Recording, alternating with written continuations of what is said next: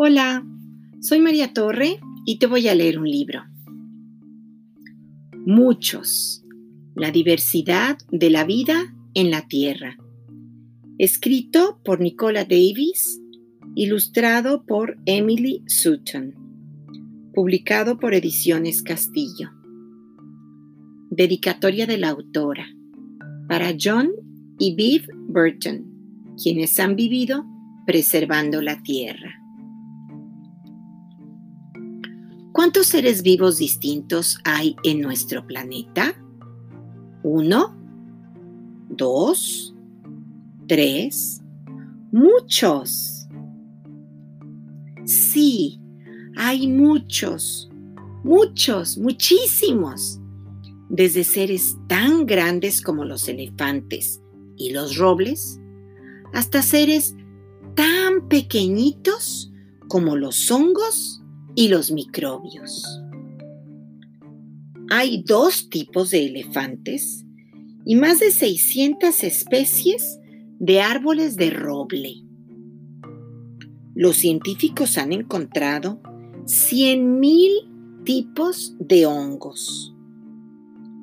Los microbios son tan pequeños que necesitamos un microscopio para verlos.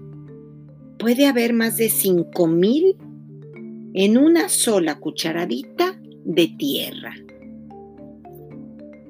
Hay seres vivos por donde mires, ya sea en desiertos o en islas remotas en medio del mar. Bajo las plumas de los pájaros, sobre el tórax de los escarabajos e incluso en lugares donde no creerías que alguien pudiera vivir como en las pozas de aguas termales. A los escarabajos de líquenes les crecen pequeñas plantas en el tórax que los ayudan a ocultarse y mantenerse a salvo. Los colores brillantes de las pozas de aguas termales están formados por microbios. Es muy difícil contar todos los seres que existen, porque es complicado mirar en algunos lugares, como en las copas de los árboles selváticos o en el fondo de los mares helados. También es difícil porque algunas veces seres vivos que parecen distintos en realidad son los mismos o los que parecen iguales en realidad son diferentes.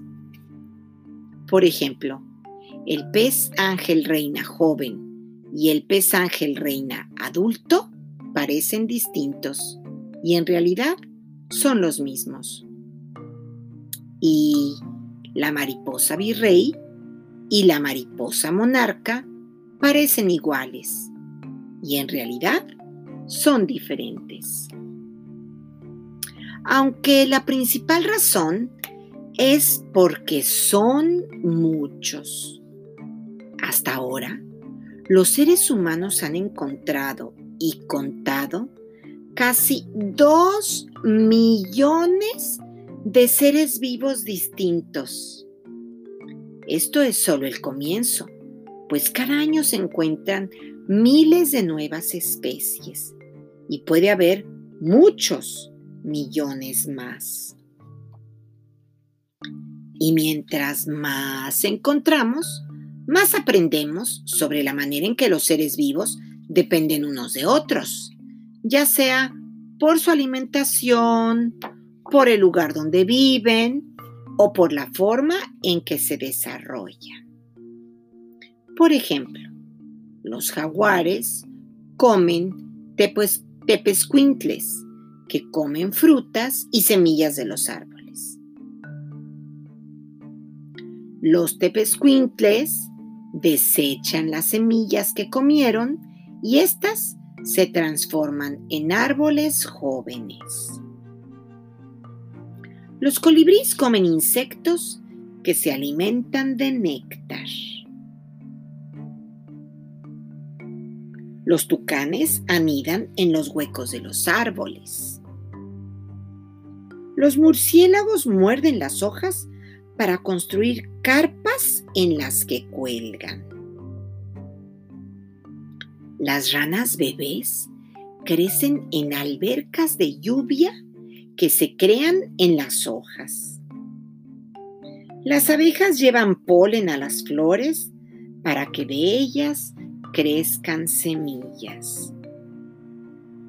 Hemos aprendido que cada ser vivo es parte de un todo enorme, diverso y complejo que nos une.